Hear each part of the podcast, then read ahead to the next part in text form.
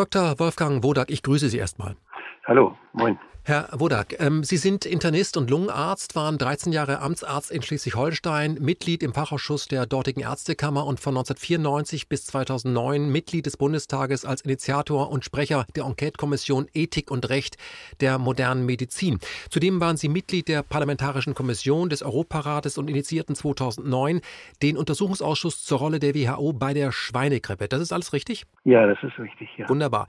Herr Wodak, weite Teile Europas befinden sich ja aktuell aktuell im Ausnahmezustand. Das öffentliche Leben wurde quasi über Nacht eingestellt und wir stehen kurz vor einer Art Ausgangssperre. Derartige Maßnahmen kennt man ja nur im Katastrophenfall oder wenn in einem Land das Kriegsrecht ausgesprochen wird. In unserem Fall schiebt die Regierung ja den Coronavirus vor, um diese drastischen Einschnitte in die Freiheitsrechte zu rechtfertigen. Erste Frage an Sie, ist diese Maßnahme Ihrer Meinung nach richtig, um nicht zu sagen zwingend erforderlich, um das Leben tausender Bürger zu schützen? Ich glaube, dass sie nicht nur falsch ist, sondern dass sie unheimlich gefährlich ist. Und äh, als Arzt, der immer aufgefordert ist, eine angemessene Indikation zu stellen, und als Arzt aus dem öffentlichen Gesundheitswesen bin ich es gewohnt, sehr sorgfältig danach zu schauen, kann ich das nicht nachvollziehen, was jetzt, was jetzt geschieht. Und die Menschen tun mir sehr leid, die unter dieser unnötigen, ja fahrlässigen Panik leiden müssen. Das mhm. ist eine schreckliche Beobachtung. Sie sprechen von fahrlässig. Äh, das heißt, Sie halten diese Entscheidung der Regierung für falsch? Ich halte sie für völlig falsch, ja. Mhm.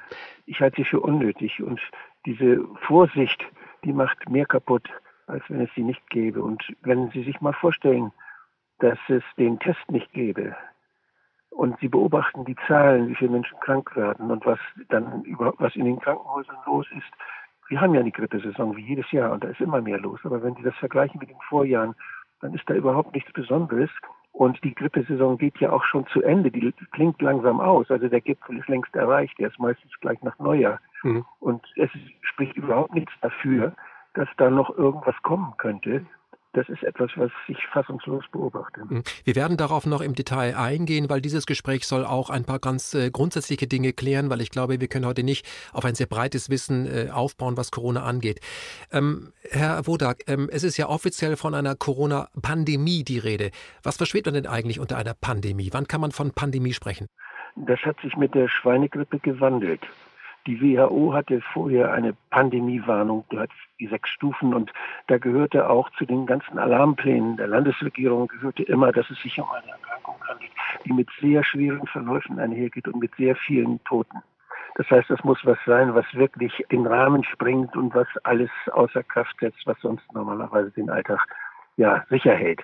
Und das ist dann mit der Schweinegrippe ist damals diese Definition geändert worden WHO konnte dann eine Pandemie ausrufen, nur wenn sich ein neuer Erreger schnell weltweit verbreitet. Mhm. Und das ist etwas, was wir eigentlich laufend, das was jedes Jahr passiert.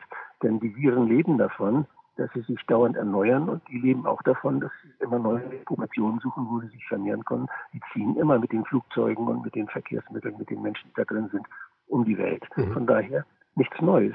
Wenn Sie von Viren sprechen, Viren sind also, wenn ich Sie richtig verstehe, Wesen, die sich praktisch äh, von Natur aus immer wieder wandeln. Sie bleiben nicht gleich, sondern sie versuchen sich immer wieder anzupassen. Warum tun Sie das?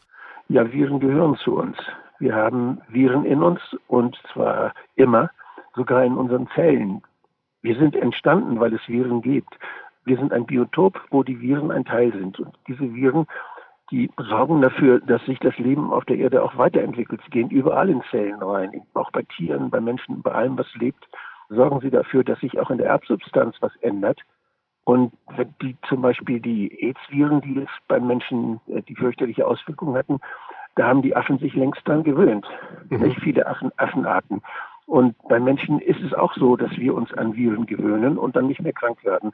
Aber dadurch, dass wir mit ihnen konfrontiert werden, setzen wir uns immer wieder mit ihnen auseinander und sie ändern sich dauernd.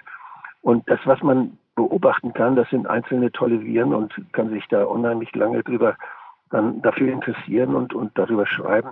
Aber was denn richtig wirkt, was wirklich wichtig ist, das ist, wie reagiert der Mensch auf diese Viren? Das heißt, wie reagiert das Immunsystem? Kriegen die Menschen irgendwelche Krankheitssymptome? Kriegen sie Fieber oder sowas? Also das zu beobachten was man nicht im Elektronenmikroskop sieht, sondern was man an den Menschen sieht, ist eigentlich viel wichtiger. Mhm. Der Coronavirus wird ja äh, auch äh, als ein Killervirus bezeichnet. Es ist ein Keim, der auch die Atemwege befällt. Ist denn dieser Virus in irgendeiner Weise neu oder hat man es hier eher mit einem schon bekannten Virus zu tun, der im Schatten alter Bekannter auftaucht? Ja, es gibt äh, sehr, sehr viele Viren, auch Coronaviren, die schon seit vielen, vielen Jahren bekannt sind. Und besonders bei den Kinderärzten. Ich habe, als das losging mit dieser Hype, habe ich bei den in einigen Kinderärzten Kontakt aufgenommen und habe mal gefragt, analysiert ihr überhaupt die Viren? Weil bei Kleinkindern und Neugeborenen und Kleinkindern ist so eine Viruspneumonie relativ gefährlich und da kommt sie auch relativ häufig vor. Und in Kinderkliniken guckt man dann auch mal nach, welche Viren da eine Rolle spielen. Und da hat man überall in der Welt, gibt es da Untersuchungen, die zeigen, dass auch Coronaviren immer dabei sind. Mhm. Das heißt, Coronaviren sind immer ein Teil dieser Viren die bei uns schwere Atemwegserkrankungen machen können. Sprechen Sie von Rhinoviren, Influenza A und B-Viren? Ja, Parainfluenza-Viren und was es da alles gibt, ganz viele.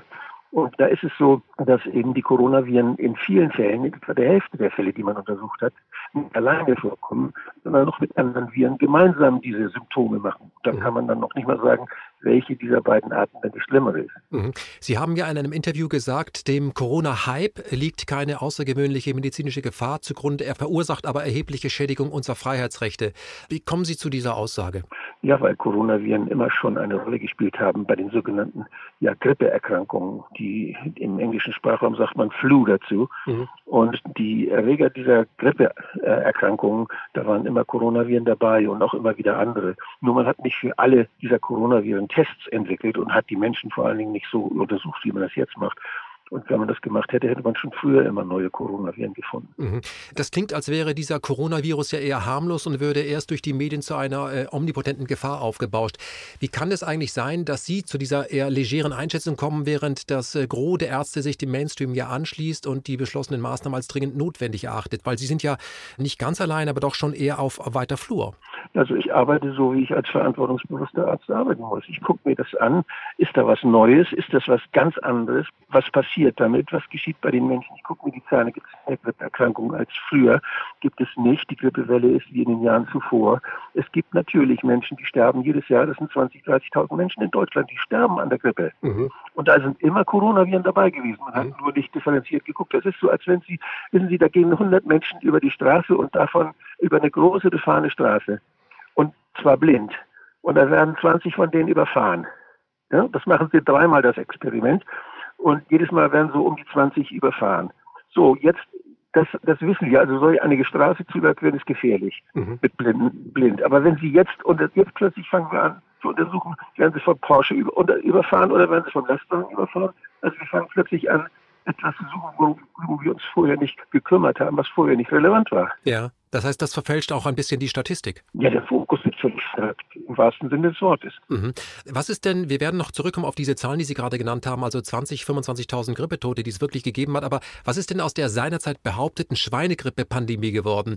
Die Weltgesundheitsorganisation sprach ja damals auch von einer extrem gefährlichen Situation. Was ist aus dieser Schweinegrippe-Pandemie geworden? Das ist peinlich für die Gesundheitsbehörde. Da ist nichts draus geworden. Das ist eine der mildesten Grippewellen gewesen, seit wir Grippewellen überhaupt beobachten. Mhm. Das totale Fake war. Das ist ein totaler Fehlalarm. Und die Vogelgrippe, was ist mit der Vogelgrippe? da warten die Vögel immer noch drauf. Das heißt, nein, das stimmt nicht. Aber das, es gibt natürlich auch Viren, die bei Vögeln die Vögel krank machen und die ziehen dann aber nicht weiter um die Welt und sondern die liegen dann da erfroren im Winter im, im Schilf. Also das ist eine Sache, die ist auch jedes Jahr da und da gibt es auch Opfer dabei. Das ist eine Evolution, die aber nicht zu irgendwelchen Katastrophen führt. Es gibt Vogelgrippe, das heißt, es gibt Grippe bei Vögeln, es gibt auch Zoonosen, es gibt Viren, die von Tieren auf Menschen übergehen. Und das ist besonders dann der Fall, wenn jetzt Menschen, mit, wenn man zum Beispiel in der Massentierhaltung einer extremen Dosis von Viren ausgesetzt ist, kann es schon sein, dass Menschen, die da arbeiten, dann auch mit äh, Viren erkranken, die sonst nur bei Tieren vorkommen. Mhm. Aber das sind Einzelfälle. Das heißt, immer wenn das Immunsystem überfordert ist, wird man dann davon krank. Dann kann es dazu kommen, dass man krank wird. Ja, das ist immer eine Frage der Dosis einerseits und andererseits eine Frage des Immunsystems. Und die Viren, die müssen natürlich auch, die sind ja spezialisiert auf bestimmte Zellen, entweder tierische oder menschliche. Einige Viren machen beide krank, also Menschen und Tiere. Das gibt es auch. Es gibt auch Coronaviren, die es bei Menschen und bei Tieren gibt. Also von daher sind das, sind das Überlebensstrategien dieser Viren, die spezialisieren sich auch auf bestimmte Teile der Atemwege. Es gibt Viren, die gehen mehr in die in die Nasenrachenraum, andere gehen in die Bronchien rein. Das ist unterschiedlich und das ändert sich von Jahr zu Jahr. Mhm.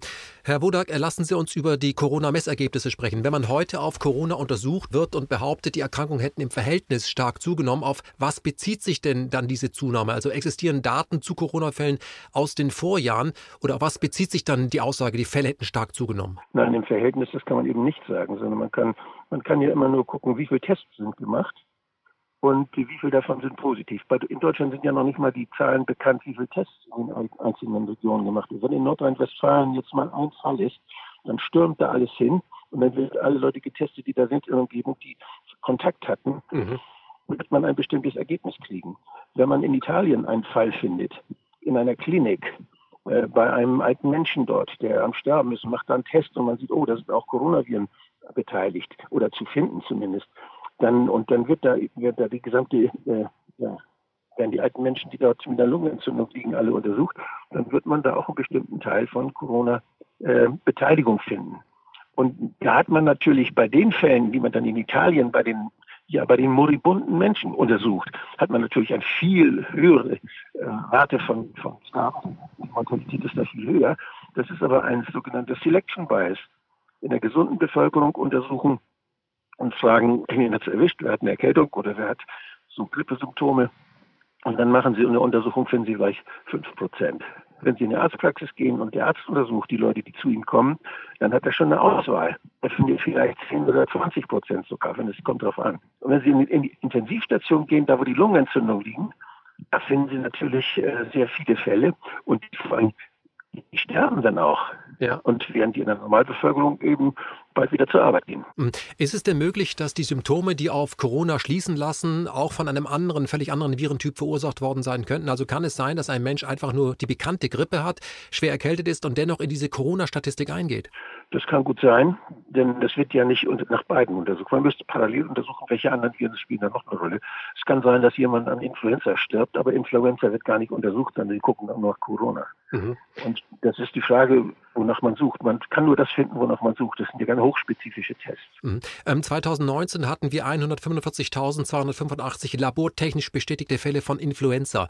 Diese Grippewelle hält ja aktuell an. Die klingt gerade ab, ja, aber sie hält noch an. Ja, wir haben die das kommt leider immer ein bisschen spät. Die letzten Berichte, die das RKI da mit publiziert, das sind immer äh, wöchentliche Berichte die sind von der zehnten Woche. Das heißt, es ist von der ersten Woche im März. Das ist natürlich jetzt schon wieder ein bisschen hin. Eigentlich müsste da ein neuer Bericht schon längst raus sein. Mhm. Können Sie uns sagen, äh, gibt es irgendetwas, was äh, gegen Corona hilft? Und wie sieht denn äh, der klassische Krankheitsverlauf aus? Wie eine Erkältung. Wie eine Erkältung. Also normalerweise ist es so, dass man, dass man einfach Beschwerden in den Atemwegen hat. Entweder in der Nase, im Rachenraum. Besonders häufig soll es bei den derzeitig relevanten Coronaviren soll es sein, dass die Leute Kratzen im Hals haben, also dass man sehr viele Viren findet, wenn man einen Rachenabstrich macht. Da ist die Zahl der Viren sehr hoch. Und wenn die Viren ein bisschen tiefer sitzen im Bronchien, dann kriegt man sie nicht so leicht. Also das hängt ein bisschen davon ab, was man dann auch untersucht, welches Substrat. Mhm. Wir haben ja aktuell äh, in Deutschland unter 20 Tote durch Corona und äh, erleben dieses Land im Ausnahmezustand. Können Sie mir sagen, wie viele Tote wir im Winter 2018, 19 durch Grippe hatten? Nee, genau kann ich Ihnen das nicht sagen, aber das schwankt eben zwischen 20.000 und 30.000 mhm. Menschen. Das ist eine, die Übersterblichkeit, die man dann misst. Das heißt, wie viele Menschen sterben normalerweise und wie viele sterben zusätzlich. Und das rechnet man dann dieser Grippe, diesen verschiedenen Formen der Grippeerkrankung mhm. zu. Dabei wird aber nicht spezifiziert nach Erregern. Mhm. Es sei denn, ja, es gibt solche, solche Untersuchungen, wie viele Influenza-Tote gibt es. Aber man weiß auch, dass Influenza-Viren eben ja so zwischen um die 10 Prozent rum aller Viren ausmachen. Das heißt, wir impfen ja auch nur gegen Influenza. Und die interessante Beobachtung, die die Holländer gemacht haben bei älteren Menschen, die haben festgestellt, wenn ältere Menschen jetzt gegen Grippe geimpft sind, also das heißt, dass gegen Influenza geimpft sind, denn nur dagegen hilft dieser Impfstoff, dann kriegen sie auch weniger Influenza. Mhm. Aber dann ist das Biotop in diesen alten Menschen offen für andere Viren. Das heißt, die werden nicht seltener krank, die werden genauso oft krank mit grippeartigen Symptomen, nur nicht eben mit Influenzaviren. Und da ist dann auch Platz für Coronaviren zum Beispiel oder hm. andere. Aber Herr Wodak, ich möchte nochmal auf diese Zahlen kommen. Also das Robert-Koch-Institut spricht äh, für den Winter 2018-19 Influenza von 25.100 Toten. Ähm, wie kann das denn sein, äh, dass 25.000 Tote in den Medien praktisch nicht aufgetaucht sind und das Leben in Deutschland munter weiterging, während aktuell die Nation in die Zwangspause geschickt wurde, obwohl wir aktuell noch unter 20 Toten an Corona haben? Ja. Ja, Herr Frank, das ist eine rhetorische Frage. So hört sich das an. Wenn Sie, wenn Sie äh, sich daran gewöhnt haben, dass jedes Jahr 20.000 Menschen sterben an diesen Grippeerkrankungen, dann äh, spielen eigentlich diese 30, bei denen man genauer hinguckt, an welchen Viren sie gestorben sind, spielen da eigentlich keine Rolle. Oder diese 200 auch. Das sind, das heißt ja nur, das sind die gehen ja unter in diesen 20.000, mhm. weil die gehörten in den Vorjahren immer dazu, da hat nur keiner geguckt. Das ist mein Beispiel mit den Leuten, die über die Straße gehen. Man hat nie geguckt, von welchem Autotyp sie überfahren werden. Mhm. Und heute und heute ist es so, dass man genau auf diesen ein, dieses eine kleine Viruskörperchen da sich konzentriert und und wie die wie, wie der Haar auf die Schlange guckt. Mhm. Ich verstehe, was Sie sagen wollen. Also die gab's, die sind immer im Schatten dieser äh, 25.000 mitgesurft, die Corona-Toten. Nur jetzt fischt man sie raus und sagt, guck mal, hier sind die plötzlich aufgetaucht. Dabei waren sie immer da. Wenn eine Firma jetzt einen Impfstoff gegen Corona auf den Markt bringen würde, könnte sie sich ja sicherlich eine goldene Nase verdienen. Äh, wie lange dauert es denn normalerweise, bis ein solcher Impfstoff zugelassen werden würde? Also da freuen sich vor allen Dingen dann die anderen Viren, wenn die Coronaviren jetzt auch ausgeschaltet werden durch eine Impfung und es schwerer haben, ja. dann kommen da neue Viren. Das heißt überhaupt nicht, dass es uns dann besser geht in der nächsten Saison. Im Gegenteil, das kann heißen, dass das ganze Biotop durcheinander kommt. Also das ist diese, die, durch die Impfung, denke ich, die führen nicht dazu, dass Menschen irgendwie, dass da irgendwelche Krankheiten verhindert werden. Das führt nur dazu, dass Krankheitsbilder sich, dass die, die das Erregerspektrum sich verändert. Jedenfalls sind das, was die Holländer wirklich über zwei Saisons beobachtet haben, das müsste man vielleicht nochmal wiederholen, nochmal genauer nachgucken. Aber ich glaube, das wäre eine Aufgabe für die Ständige Impfkommission, sich da mal gründlicher Gedanken zu machen und äh, bin gespannt, wie man darauf reagiert. Mhm. Wenn es allerdings das Ganze dann so bestimmt ist, dass hier Leute sind, die dann die Politik beeinflussen, weil sie Impfstoff verkaufen wollen, wie wir das bei der Schweinegrippe gesehen haben, dann sind wir denen ausgeliefert. Dann mhm. ist das medizinisch nicht vernünftig, sondern da sind da andere Sekundärinteressen, die dann unser Leben und unsere Gesundheit stark beeinflussen. Also es geht um ein Geschäftsmodell. Ist es denn Ihrer Meinung nach möglich, dass man, äh, also wenn es sich um eine Ausnahmesituation handelt, die die Politik erklärt, dass man Zulassungsverfahren beschleunigen könnte? Also ein Corona-Mittel, also das schon in wenigen Monaten in den Handel käme, ist so etwas realistisch? Das haben wir auch gesehen bei der Schweinegrippe. Die Impfung, die war ja auch eine, hat auch eine Sonderzulassung. Die musste nicht so genau geprüft werden. Da durfte man was tun, was sonst nie zugelassen worden wäre. Und da haben wir hinterher die ganzen Fälle von Narkolepsie und wir haben die Schäden durch diese Impfung. Wir haben immer noch Prozesse, Schadensersatzprozesse da laufen. Sind, also da sind so viele, Gott sei Dank haben sich nicht viele Leute impfen lassen bei der Schweinegrippe. Mhm. Aber diese, diese Notzulassungen, die führen eben dazu, dass die Qualität der zugelassenen Tests und die zugelassenen und der zugelassenen Impfstoffe saumäßig ist. Da dürfen Leute was verkaufen, wo die Qualität nicht sicher ist. Und das Dumme ist, dadurch, dass die Menschen Panik gemacht werden, greifen alle dazu. Das heißt, setzen sich diesen Risiken aus. Mhm.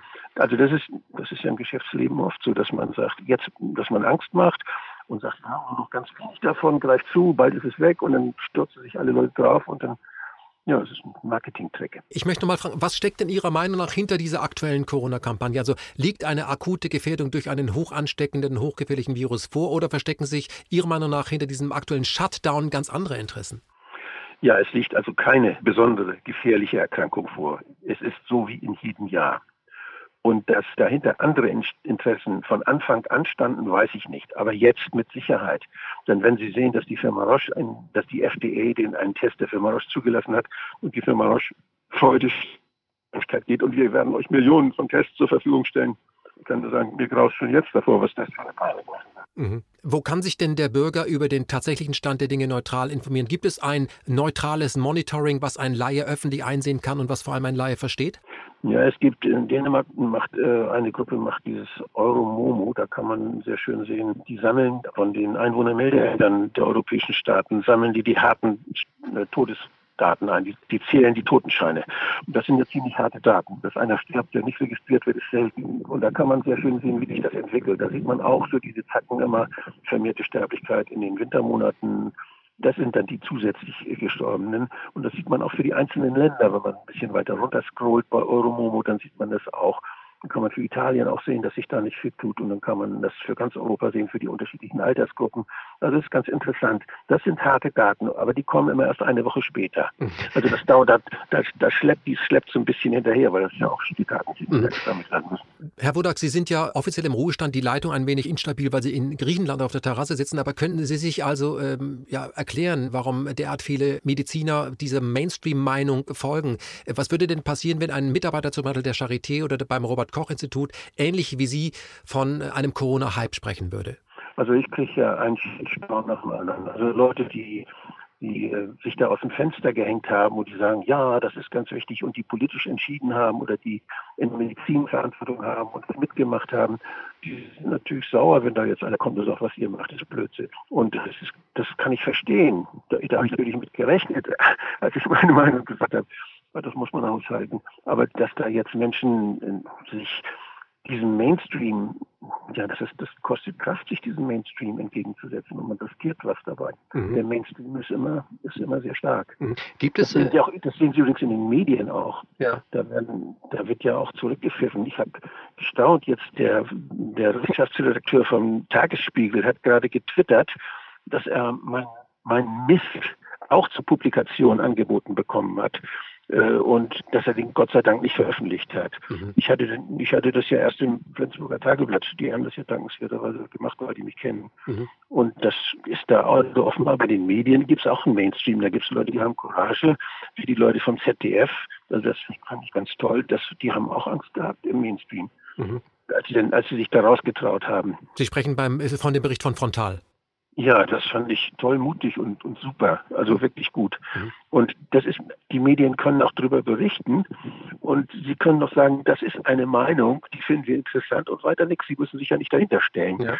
Das müssen, das können dann ja andere. Einfach eine alternative Sichtweise auf einen solchen Fall ja, natürlich. geben. Eine letzte Frage an Sie, Dr. Wolfgang Wodak. Wie sieht denn die Situation eigentlich in China aus? Dort hatte der Coronavirus ja seinen Anfang genommen. Gehen dort die Neuerkrankungen zurück? Wie viele Menschen wurden dort überhaupt infiziert und wie viele hat man wieder als Gehalt nach Hause geschickt? Wissen Sie da die Zahlen? Man muss davon ausgehen, dass die in China ja auch nur die gezählt haben, die dort gemessen wurden. Mhm. Und man hat in Wuhan angefangen zu messen und da gab es dann auch schnell, weil wo gemessen wurde, wurden auch welche gefunden.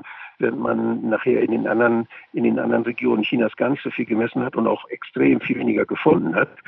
Und dann wurde in Wuhan auch dann der Welt gezeigt, was man dagegen tun kann. Da wurde also alles in Plastik eingewickelt und da wurden neue Krankenhäuser gebaut und was nicht alles. Das ging ganz toll. China hat seine Leistungsfähigkeit bei der Bekämpfung Pandemien der Welt vor Augen geführt. Ja, und als das dann vorbei war, haben sie aufgehört zu messen. Und da war dann die Pandemie vorbei. Also, mhm. also das ist, jetzt messen sie nur noch an der Grenze von alle Fälle, die nach China kommen, sind eingeschleppt. Das kann nicht sein bei 1,4 Milliarden. Ja. Das ist völlig unmöglich. Was man da registriert hat, sind die Zahl der Messungen und nicht die Zahl der Fälle, die mit Coronavirus-Nachweis einhergehen könnten. Mhm. Das hat man, hat man nie versucht. Und von daher es ist unheimlich klug, wenn ich in diesem Kern der Welt zeigt, was man macht, wie man da seine Bevölkerung disziplinieren kann und wie man dann ganz schnell äh, Abhilfe schaffen kann, falls mal sowas kommt. Und dann haben wir die Gefahr einfach dadurch beseitigt, dass sie aufgehört haben zu messen. Mhm. Und äh, wir fangen jetzt an zu messen. Roche verkauft uns Millionen von neuen Tests und China verkauft. Das kann wahrscheinlich so eine Technologie, was man mit sicher verrückten Pandemie dann alles machen kann. Mhm. Die sind clever, finde ich sehr klug. Herr Dr. Wolfgang Wodak, bei uns bricht jetzt hier langsam die Leitung nach Griechenland weg. Ähm, deswegen eine allerletzte Frage an Sie. Was glauben Sie, wir haben jetzt bis äh, Ostern, hinter Ostern haben wir in Deutschland erstmal einen Shutdown. Was wird danach passieren? Ist dann der Hype vorbei?